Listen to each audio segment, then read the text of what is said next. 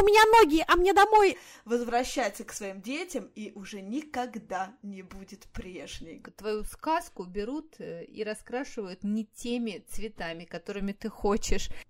Здравствуйте, это подкаст «Мам, почитай».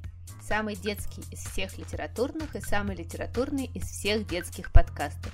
Здесь будет много книг, предвзятых мнений и споров о том, что и как читать с детьми. А спорить и делиться мнениями с вами будем я, Катерина Никматульна. Я Катя Владимирова. И я, Екатерина Фурцева. Я пишу книги, преподаю английский и французский языки. Я работаю в школе писательского мастерства Creative Writing School.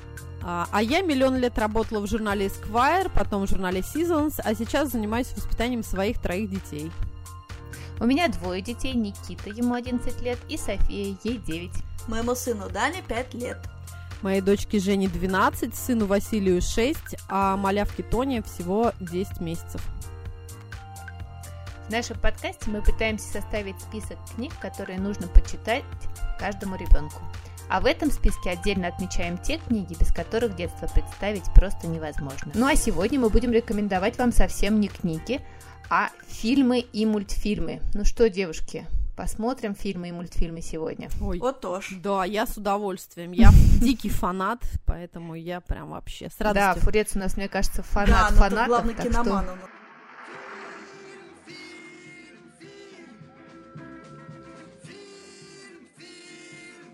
Давайте я начну, да, про мультфильмы для совсем маленьких. Ну, так мы говорим сегодня все-таки про экранизации, да, я буду говорить про книжные мультфильмы. И вот три русских э, мультика книжных для малышей, прям крошечные по пять минут, но при этом вот они маленькие, но они уже книжные экранизации, это вот прям важно.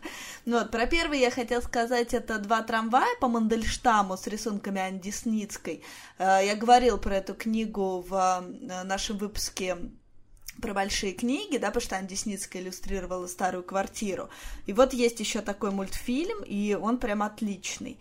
Очень мы его с Данькой любим. Вот. Второй мультик — это э, блистательный совершенно «Моя мама самолет» Юлии Ароновой. Просто какой-то невероятно крутой, очень стильно сделанный, получивший кучу наград. И Юля его нарисовала в 2013 году, а «Самокат» в том году выпустил как раз книгу по этому мультфильму. И мы прям зафанатели от нее с Данькой. Спасибо тебе, Фурцева, за рекомендацию. Да, это ты нам про нее рассказала. Правда, очень крутая Слушай, книжка. а спасибо тебе, мультик. что ты сейчас рассказала, что есть, оказывается, мультфильм, потому что я даже вообще не А. слышала. Мы с удовольствием посмотрим, да, книжку мы очень Вот любим. он прям, да, при, этом сначала был мультфильм, а потом вот самокат выпустил книгу, да, не то есть знала. вот такая Круто. история, да. И третий, да, мультик, вот этот мультик «Малыш», да, про который я хочу сказать, это мультфильм про божью коровку по стихам Андрея Усачева, ну, который, наверное, все знают, да, этот наш прекрасный поэт советский и российский. И это э, мультик, э, ну, кинокомпании «Союз мультфильмы», работа Марины Карповой в 2015 году она ее сделала. И вот я работаю в школе Creative Writing School, и у нас есть довольно много онлайн-курсов для прозаиков, для поэтов и э, для сценаристов. И вот в рамках этого курса писатель и сценарист, прекрасная Марина Степнова, она на примере вот этого как раз мультфильма про божью коровку, она объясняет сценаристам структуру сценария и суть драматургического конфликта. Ничего себе. это очень круто, да, очень смешно. Она прям говорит, что да, у нас есть героиня, да, Божья коровка. В самом начале истории мы узнаем про Божью коровку все, что нам надо знать. Это милая мама, которая живет с двумя детьми на сказочной полянке. Потом появляется коварная рука, и жизнь нашей коровки меняется бесповоротно. И потом, значит, всю геро- дорогу героиня, отплакавшись, уже там она действует, нечеловеческими усилиями преодолевает все преграды, возвращается к своим детям и уже никогда не будет прежней, говорит Марина Степанова. Боже. Вот, Да, это такой саспенс, Да. но это прям идеально вот по, по драматургическому конфликту э, такой сферический мультфильм в вакууме, да, идеальный сценарий, поэтому прям, но он ни- ни- никого, мне кажется, не может оставить равнодушным. Очень Слушай, крутой. я не смотрела, но мне почему-то вспоминается вот этот наш мультфильм русский, помните, где муравьишка не мог Да. дойти до Да, дома, да, да. солнышко скроется, Скроется, Мне, мне домой, а, а у меня закроется, ноги, а мне домой. А у да, меня это нога, а у меня хитяр. нога. Да, да, он очень крутой. Слушайте, девчонки, а скажите мне, пожалуйста, как вы думаете, что должно быть эм, сначала? Чтение книги или просмотр мультфильма все-таки? Или фильма? Ну, мы сейчас, наверное, дойдем до каких-то более взрослых произведений, но вообще, вот, например, если ребенок сначала посмотрит мультфильм, может, он потом и книгу не захочет читать, или каким образом, как вы думаете? Слушай, ну я думаю, по-разному, потому что на самом деле, э, вот есть мультфильм Груффало, например, и он прекрасный, он причем он вот на две части разделен, то есть он и про Груффало, и про дочурку Груффало. И вот почему-то там многие про него не знают, тем не менее, он вообще великолепный, он медленный, такой завораживающий, там не перевод Бородицкой, поэтому должны ли смириться и смотреть его в другом переводе, либо смотреть его на английском, и вот там озвучивает прекрасная Хелена Бонем Картер, которая Белатрис Лестрейндж в Гарри Поттере, это «Я убила Сириуса Блэка», я убила Сириуса Блэка! А мышь? А мышку озвучивает Джеймс Кордон, волшебный, который любимый ведущий а, вечернего шоу в Англии. Но я тебе хочу сказать, что, кстати, про Граффала, Граффала, Граффала, все теперь знают слушатели нашего подкаста, что правильно говорить Граффала, но если вдруг кто-то еще упустил, я буду повторять это в каждом подкасте. Э, я хотела сказать, что, знаешь, я когда его смотрела, я безумный фанат, и голоса завораживают, но мне показалось, он очень затянут. Ну, то есть они его затянули так, что просто уже невозможно. Но они нагнетали саспенс просто изо всех сил, да, да, да. Но при этом вот мне кажется, что вот если его, например, первым посмотреть, это не, не критично. А если вот Пэтсона и Финдуса, то все, уже никакой любви не сложится, потому что там мультфильм, но он прям вот сильно хуже, чем книги. Ну, смотря какой. И... Нет, mm-hmm. мне кажется, смотря какой мультфильм, потому что есть же вот это вот наши современные 3D Финдусы, которые, конечно... Ну, которые фильмы, блин, они прям вообще Они разрывают, очень, ну, да, такое, мозг, да. и, mm-hmm. да, для меня это как раз прям вот боль-боль. А э, я хотела наоборот сказать о том, что я, когда главный кинофин, фи, фи, фильмофил, киноман, и вот это вот все, э, на самом деле, мне кажется, ну, не так принципиально. Нет, наверное, есть какие-то примеры, которые прям вот, ну, больно, но в целом я просто ориентируюсь по собственной какой-то подростковой, даже детской истории, что в половину книг я влюбилась а, сначала увидев а, фильмы, и потом уже мне захотелось узнать, ну, как бы с мыслью о том, что, конечно, в книге гораздо больше, гораздо там ярче раскрытые а, и герои, и сюжеты, и прочее, прочее. То есть вот у меня так случилось, я совершенно случайно, я помню, по телеку увидела, когда мне было, не знаю, лет 12 или 13, а, фильм «Грозовой перевал», вот тот старый 90-х с Рейфом oh, Файнсом, да, да, и у меня просто взорвался мозг, причем я, ну, вы же помните, да, когда это да, случайно щелкал пультиком, какой-то там на, на середине фильма увидел Хитклифа, там чуть, э, то есть у меня был просто взрыв абсолютный мозга, я потом еле узнала, что это за фильм, где, что, нашла книжку, кто герой, но, то есть для меня прям вот до сих пор и фильм, и книга одни из самых любимых, я, естественно, тут и дочь свою свою этим всем захватила. И, в принципе, у меня много таких э, историй, когда экранизация была э, сначала, да, первично для меня, после я с удовольствием прочитала книгу, и у меня не было какого-то, вот, знаешь, там, расхождения или каких-то там негодований. Вот, но вот с Пецаном, кстати, вот вернусь.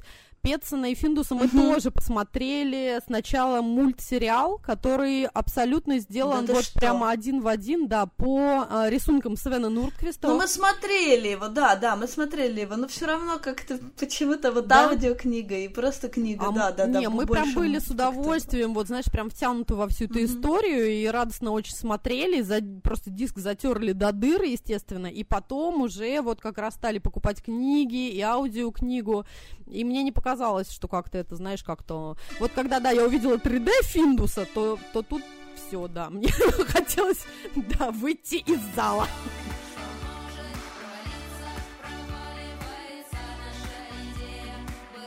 Еще я хотела сказать, что для меня это способ э, познакомить ребенка с какой-то классикой, которую ему либо рановато читать, либо сложновато, либо, ну вот, правда, там непонятно, как ее запихнуть в него. То есть, например, вот есть прекрасный мультфильм 52 -го года «Каштанка», mm-hmm, вот мы его да. смотрели, хотя Чехова мы, понятно, не читали. Ну вот, есть прекрасный мультфильм по Куприну, э, по книге Слон, он называется «Девочка и слон» 69 -го года. Хотя вот э, книжку мы тоже потом прочитали с Данькой, и она очень классная, на самом деле вполне, да, там и читается в этом возрасте хорошо, и э, дочь моей подруги по имени Эстель, она вот после, да, после Куприна очень настоятельно требовала к вещи радости родителей себе рюмочку Хереса потом постоянно, да, и все просто такие, о боже, что с ребенком. Да, почитали Куприна, да. Но знаете, мне кажется, это очень интересно на самом деле, как авторы э, отдают свои книги на адаптацию, э, на то, чтобы из них сделали фильмы или мультфильмы. Вот, вот сказали про Пэтсона, я, слава богу, не видела эту 3D экранизацию и Надеюсь, что уже никогда не увижу после ваших слов, потому что обожаю Пэтсона и не могу причинить себе такую боль. Но хотела рассказать про интервью э, Паласио, которое я э, послушала перед этим подкастом. Паласио — это автор э, нашумевшего бестселлера «Чудо», книга про мальчика э, с необычной внешностью, который перенес очень много операций, операций в детстве. А, и мы сначала прочитали эту книжку, а потом э, вышел фильм совершенно недавно, два года назад, с Джулией Робертс в главной роли мамы, а, так и называется «Чудо», и вот как раз автор рассказывала, как все это происходило. Она вообще никогда не думала, что книжка станет настолько популярной, потому что когда она ее задумала писать, э, были э, популярны всякие антиутопии, дистопии и какая-то книжка про мальчика, который выглядит не так, как все. А, она думала, что она вообще будет популярна только у ее друзей и, может быть, бабушки. И, в общем-то, весь тираж этим и обойдет. Я купил вашу Но... книгу, о, так это были вы, да. Поэтому, когда ей предложили ее экранизировать, э, она сказала, что, конечно же, когда тебе с первой книгой предлагают экранизацию, что ты говоришь, ты говоришь, конечно, где подписать, вот, э, и не думаешь очень долго, а, но почему-то каким-то образом съемки все время откладывались, а когда они начались, она поняла, насколько это все сложно, потому что вот эта вот история, когда ты отдаешь прям своего ребенка кому-то другому, mm-hmm. а они начинают делать с ним что-то а, тебе неподвластное, и а, фильмы это совершенно не то, что книги, и ты не можешь все время критиковать, потому что тогда совершенно ничего не получится. А с другой стороны, тебе есть что сказать по любому поводу. А, и эм, она говорила, что самый для нее большой конфликт был в том, что ты написал такую добрую книжку, и все ожидают, что ты будешь милашкой-милашкой, а тебе нужно прийти к продюсеру и сказать, да, это это вообще хрень, ребята, давайте здесь поменяем, и никто этого не ожидает. Вот, но при этом фильм получился, на мой взгляд, удивительный и чудесный. Он, конечно, не раскрывает э, всю прелесть самой книги, потому что книга э, гораздо богаче и глубже, но он совершенно ее, на мой взгляд, не портит. И это очень-очень большая редкость. Поэтому всем рекомендую фильм «Чудо», режиссер Стивен Чбоски. Да, я вот соглашусь, абсолютно тоже поддерживаю поддержу, Катрин, но вот опять-таки у нас, мы сначала с Женькой посмотрели фильм, и а, после этого ей самой захотелось прочитать книгу, потому что она как-то, ну, как-то мы с ней уже обсуждали вот эту историю про то, что, безусловно, книга наверняка содержит в себе гораздо больше деталей, каких-то интересных моментов, и она прям с радостью прочитала, и ей прям самой тоже было ужасно приятно, что э, как бы нет до такого отрыва между фильмом и книгой, что действительно они очень как бы друг другом гармонично, то есть все очень круто сделано и там, и там.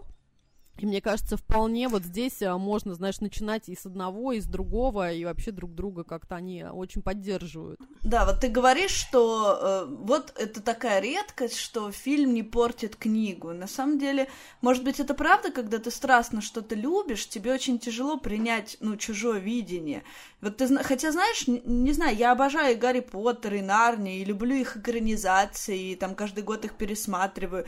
И вообще я человек, который там смотрит «Гордость и предубеждение» Денис Кири Найтли и Анну Каренину, там, Джо Райта, и вообще «Войну и мир BBC», и вообще без особых амбиций в этом смысле человек, но бывают экранизации, которые действительно меня ранят, вот случается такое. Секрет как раз э, по словам самой Паласио э, в том, чтобы режиссер или сценарист прежде всего полюбил твою книжку так же, как любишь ее ты, что случилось вот именно в ее, э, в ее экранизации.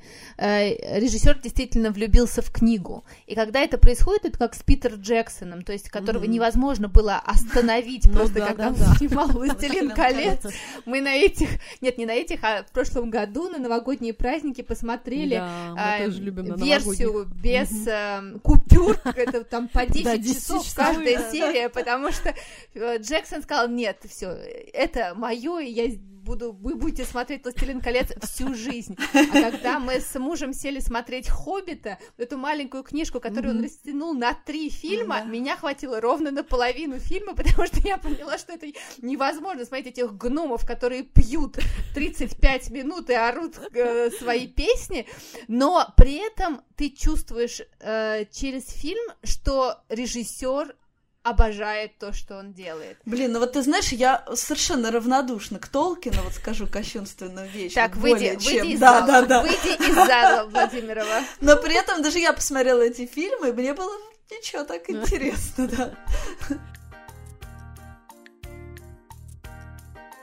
Слушайте, а я хотела рассказать про экранизацию Мумитроли и Туви Янсен, а, причем удивительную экранизацию в стиле аниме. А, за которую схватились японцы. А, вот, и для меня а, это крутая история тем, что я с детства обожаю мумитроли совершенно. То есть, мне кажется, ну, хотя, наверное, у нас, да, из-за того, что все получили по книге за макулатуру, и, наверное, нет таких детей, кто бы в 90-е не прочитал ее сам или с родителями. Я ужасно была влюблена в них. Вот, а, например, вот мой муж, который, правда, на 5 лет меня моложе, может быть, в этом весь секрет, он мне все время говорит, что, блин, да это же какая-то хрень и занудство, я вообще как что серьезно, вот. Мне кажется, ну... это говорят, знаешь, кто? Ага. Потому что мой муж говорит то же самое. Это, э, хотя, да, мне кажется, он постарше. Мне кажется, что здесь фокус в том, что так говорят те, кто э, столкнулись с экранизацией, потому что вот наши мультфильмы, как из Мумитроля, они невыносимые, вот эти советские, они адские. А книжку, например, мой муж не читал, поэтому ничего не знает.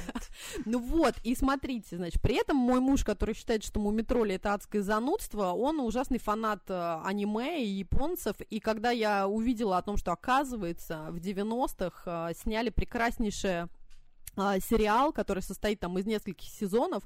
Я подумала, блин, вот наконец-то, не может быть, совпало все, что мне нужно. Обожаемые мной скандинавы, мумитроли, а с другой стороны аниме, подумала я, и решила, что это правда хитяра какой-то. И на самом деле вообще совершенно не разочаровалась, потому как сделано вот именно этот а, сериал 90-х годов, э, просто супер круто. И мне кажется, здесь а, сыграл свою роль то, что на самом деле первый раз Э, Мумитроли пытались, опять-таки, японцы экранизировать и нарисовали вот такой мини-аниме-сериал в каких-то там 60-х, в начале 70-х годов.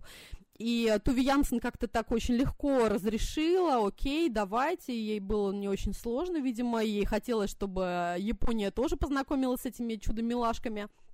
И потом, когда уже, значит, сериал вышел, оказалось, что э, там мумитроли и дерутся, и выпивают, и совершенно ничего общего у них вообще, ну, кроме внешнего вида, с героями вообще особо и нет то почему-то они интересовались бесконечно деньгами, оружием, но больше всего э, Туви Янсен вообще взорвала мозг, Просто когда... йо-хо-хо и бутылка да, рома буквально. когда она увидела, что, значит, в одной серии папа Мумитроль выпорол Мумитроля за шалости. О, ну это ужасно, да, это и... же, да, весь мир рушится. Конечно, и после этого Туви просто запретила вообще демонстрировать а, вот тот самый сериал 69-го года, по-моему, или ну что-то такое.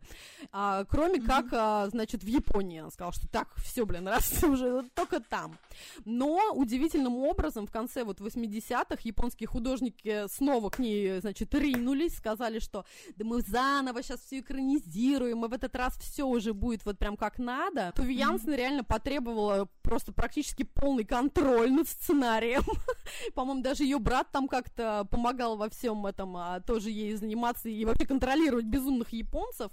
И вышло действительно действительно дико круто. И после, в общем-то, все крупнейшие там телеканалы Японии а, стали показывать, просто Японию заклинило на Мумитроле, этот сериал выкупили там 124 страны, а, короче... Да, он же ужасно популярен. Да, да, точно, то есть ага. прям вот случился какой-то вообще супер какой-то бум, потому что там, если в 50-х комиксы ну, прочитали около 20 миллионов человек, то сериал посмотрели 200 миллионов, и, ну, конечно, это было просто нереально круто, и я, правда, тоже считаю, что он очень хорош, и там прям вот, ну, все как надо, и очень интересно, и даже а, вот те самые унылые, казалось бы, истории, про которые там говорит мой муж, которые невозможно читать, там они вот сделаны, ну, очень классно, потому что, видимо, под, подрезали, подрисовали, под то, под все, и вот оставили самое-самое какое-то интересное и классное. Мы вот очень его любим. Он так называется «Приключения мумитролей», но важно вот отметить, что это вот 90-91 год, не, не 69-й, где они выпивают, но я думаю, тут хрен найдешь. Слушай, мне попадался этот сериал, и мы ага. его как-то, да, смотрели, но что-то я не, не как-то, да я знала, что он японский, mm-hmm. но мне не показалось, что он аниме, как это они там, в общем ну, ну, я просто не фанат да, аниме. Ну, просто, да, аниме, это, знаешь, в нашем понимании сразу нам кажется, что это вот эти огромные глаза и девочки, охающие, ахающие. Да. На самом деле, ну, это такая очень широкая, да, культура, поэтому сам... Это не аниме, это хентай. Вот, а еще, конечно, мне кажется, вот ты права, говоря про наши русские мультики, и вот то, что вот наш этот первый, помните, я не помню, кто из них был раньше, по-моему, в 70 каком-то восьмом году сняли наши, где сценаристом была э, Петрушевская, которая под псевдонимом Алтаев э, выпустила мультфильм, и озвучивали там и Герт, и Ирина Зеленая. Он такой какой-то кукольный, не очень, э, мне показалось, да. Все время, знаешь, какое-то ощущение полных, ну, полных да, каких-то непонятных... Э, а еще прикол в том, что Свердловске после, значит, нашего этого мультика посмотрели и подумали, что, блин, вообще, и посмотря на реальных мумитролей, сценари... э, режиссеру показалось, что вообще они какие-то нелепые, какие-то не очень интересные и красивые, и сняли в 80-м году, вот помните такой мультфильм, где мумитроли сделали больше похожих на людей с какими-то огромными носами, там такая мумимама, такая уже фигуристая дама э, в фарточке, и они такие какие-то вот прям, ну правда, очень похожи на людей. Помните, такой вот тоже еще есть экранизация? Mm-hmm, что-то вообще мимо, ага. Блин, ну вот это тоже немножечко трэш-пати мегахаус. Поэтому я прям вот, мне кажется, надо остановиться на японцах обязательно, вот знаешь. Не, японцы это космос, конечно, космос. У меня, кстати, есть еще одна история, вот пока мы сейчас далеко не ушли от скандинавов а, и японцев. Mm-hmm. Вообще тоже отличная история.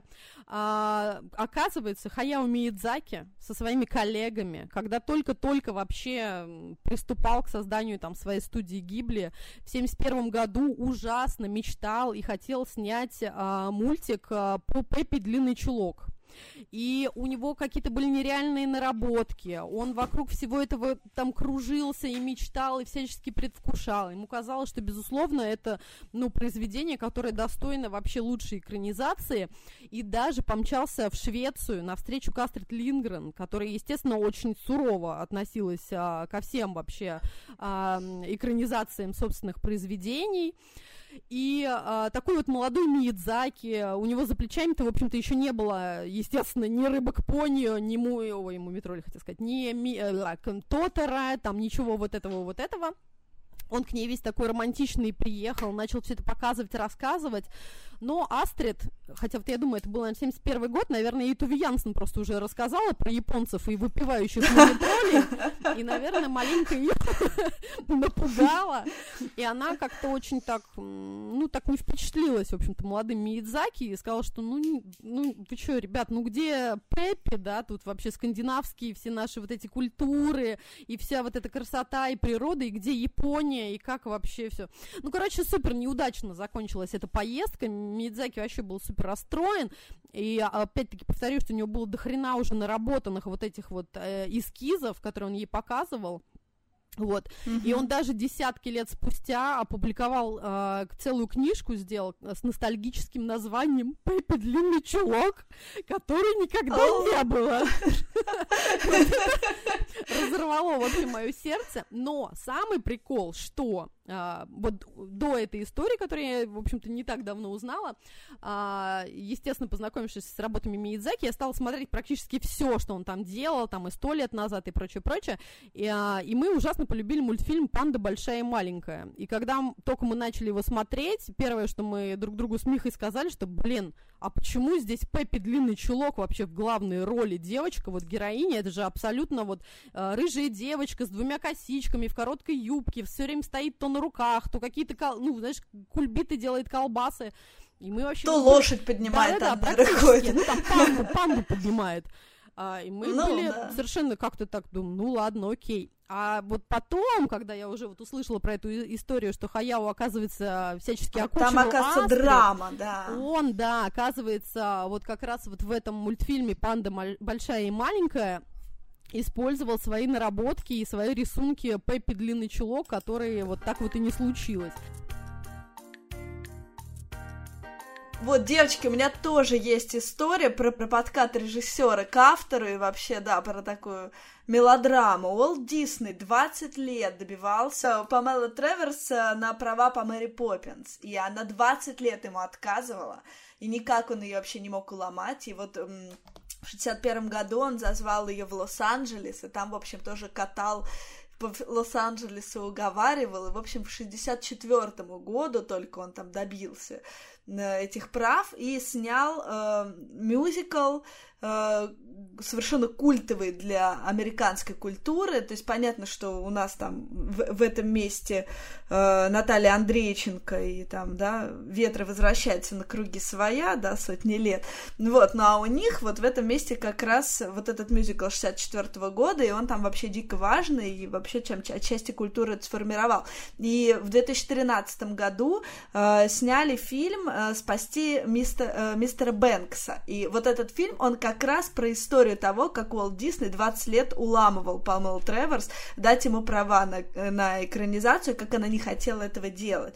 И там как раз э, параллельно идут вот две истории, и, и как он ее уговаривает, и э, история... Э, ее собственного детства, ее отца, который, ну вот, по сути, мистер Бэнкс, это же отец, ну вот этих детей, mm-hmm. да, которые живут на Вишневой улице в Мэри Поппинс. И это очень классный фильм, ну то есть вот если мюзикл 64 -го года я уже сейчас не могу смотреть, ну потому, ну как, не могу а полюбить, нет у меня для этого до сил. Да, любите? Вот, то вот этот фильм мне прям было ужасно интересно посмотреть, и он такой какой-то и трогательный, и цепляющий. Да, хороший, правда. Угу, хороший. И в прошлом же году вышло как раз, вроде как написал Антон Долин продолжение вот этого мюзикла 64 -го года, тоже экранизация с...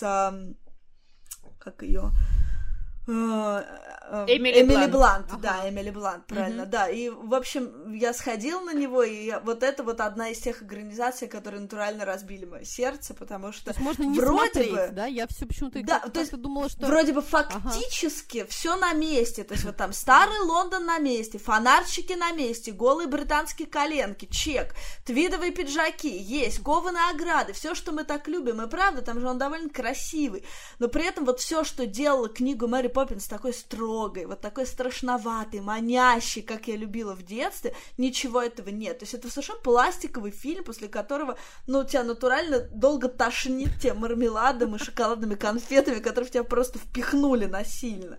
И это, конечно, вот правда, наверное, одна из худших экранизаций, которая меня постигла.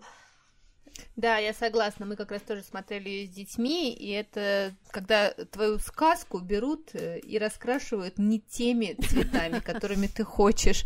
И согласна с Катрин, что вроде бы все есть, и Мэри, Поппинс, э, у нее прям осиная талия, и наряды все такие, ты думаешь, боже мой, я хочу в таком ходить каждый день, и все это чудесно, и что-то не происходит. Э, не знаю почему, может быть, потому что он сделан в виде мюзикла, хотя наш фильм тоже был в виде Но мюзикла. Но он тоже советский время. мюзикл, по сути. И хочу рассказать вам про Нила Геймана. Он рассказывал про свои э, экранизации, спектакли, которые ставились по его книгам. Нил Гейман говорит о том, что хорошая адаптация — это всегда перевод. Перевод с одного языка на другой. И вот он рассказывал про Каролину, э, когда он отдал Каролину в «Стране кошмаров» э, писать сценарий то он просто отдал эту книжку на год э, сценаристу, и говорил о том, что отдавать свою книжку это будто ты отдаешь своего ребенка а, в школу пансион и совершенно не знаешь, каким он оттуда вернется, и вообще узнаете ли вы друг друга. Слушай, ну вот да, и часто же бывают такие претензии, что вот это не как в книге, там книга была лучше, вот это вот все. А с другой стороны, вот черт его знает, потому что, например, э, тот же Паддингтон, да, которого экранизировали, они же вообще не экранизировали конкретные истории, да, они экранизировали реально просто По книжный да. дух, да, да, да. И при этом, если там к первому фильму у меня довольно много вопросов, то второй, мне кажется, совершенно идеально, он ужасно смешной, и я прям убеждена... Ты что, я обожаю первый Любишь первый? Блин. Обожаю. Я просто, просто обожаю я считаю, второй. что он идеальный просто, а мы просто оба, идеальный. Оба. Оба. Но просто мне кажется, это лучшая роль Хью Гранта, когда да. они там, да, в тюрьме все эти в розовых нарядах. Я, да, я так смеялась, вам прекрасно, мы прям здание его очень любим. Да, мне тоже ужасно нравится, и Каролина нам ужасно нравится, но здесь я опять-таки хотела, наверное, сказать, что сама вот студия Лайка, да, довольно такие артхаусные чуваки, у них, в принципе, довольно интересные, оригинальные мульты и все остальные, поэтому, мне кажется, здесь им с Нилом Гейманом прям вообще, ну, очень повезло, мне кажется, они вполне так друг друга, знаешь, такие достойные, поэтому мы как раз Каролин тоже сначала посмотрели мультфильм, ужасно нам все понравилось, хотя там жутковато и страшновато, потом с удовольствием читали книжку. Ну а Падочкин, у меня Василий зовет Паддингтона Падочкин, это просто наша невероятная любовь, и опять-таки, блин, я какой-то, я не знаю, блин, что я делаю в подкасте «Мам, почитай», мне надо было «Мам, посмотри», вот, мы опять-таки сначала смотрели Паддингтона, а потом уже читали, и Падочкин это тоже наша огромная любовь, причем мне нравится и первая, и вторая история, и они вечно с Василием, там, Женька, что-то разыгрывают какие-то сценки, в обнимку с игрушкой спят, перечитывают, правда, очень крутой, милейший, мне очень нравится. Слушайте, ну я вот хотела сказать, что для меня э, проблема которая возникает, если все-таки сначала ребенок смотрит э, мультфильм или фильм, нежели чем читает книгу, это в том, что он практически лишается возможности представить это самостоятельно. Когда тебе дают готовые образы, и на данный момент очень классно сделанные готовые образы, то, мне кажется, твое воображение начинает лениться и говорить, да, в общем-то, я все понял, вот оно выглядит так. Слушайте, но вот я вам что хочу сказать. У меня, например, вот моя дочка Женька абсолютно, вот Катрин говорит тоже, да, твоими словами о том, что если вот книга, которую ты сначала читаешь и представляешь себе героя, а потом смотришь фильм, то, в принципе, ты как-то можешь, да, там, сначала посомневаться, блин, а я совсем другим его себе там представляла, ну, в общем-то, круто, что его сделали. А когда действительно, да, ты заранее уже знаешь, у тебя в голове сложился образ, немножечко так занудно читать книжку, но в целом мы как-то все равно решили и подумали, что да ладно, не проблема, в общем-то, полно книг, которых еще не экранизировали, и можешь себе фантазировать, знаешь, сколько угодно, но, ну, как-то мы не стали, короче, сильно заморачиваться на тему того, что там первым смотреть или, знаешь, или читать, то есть как, ну, знаешь, как складывается, так складывается.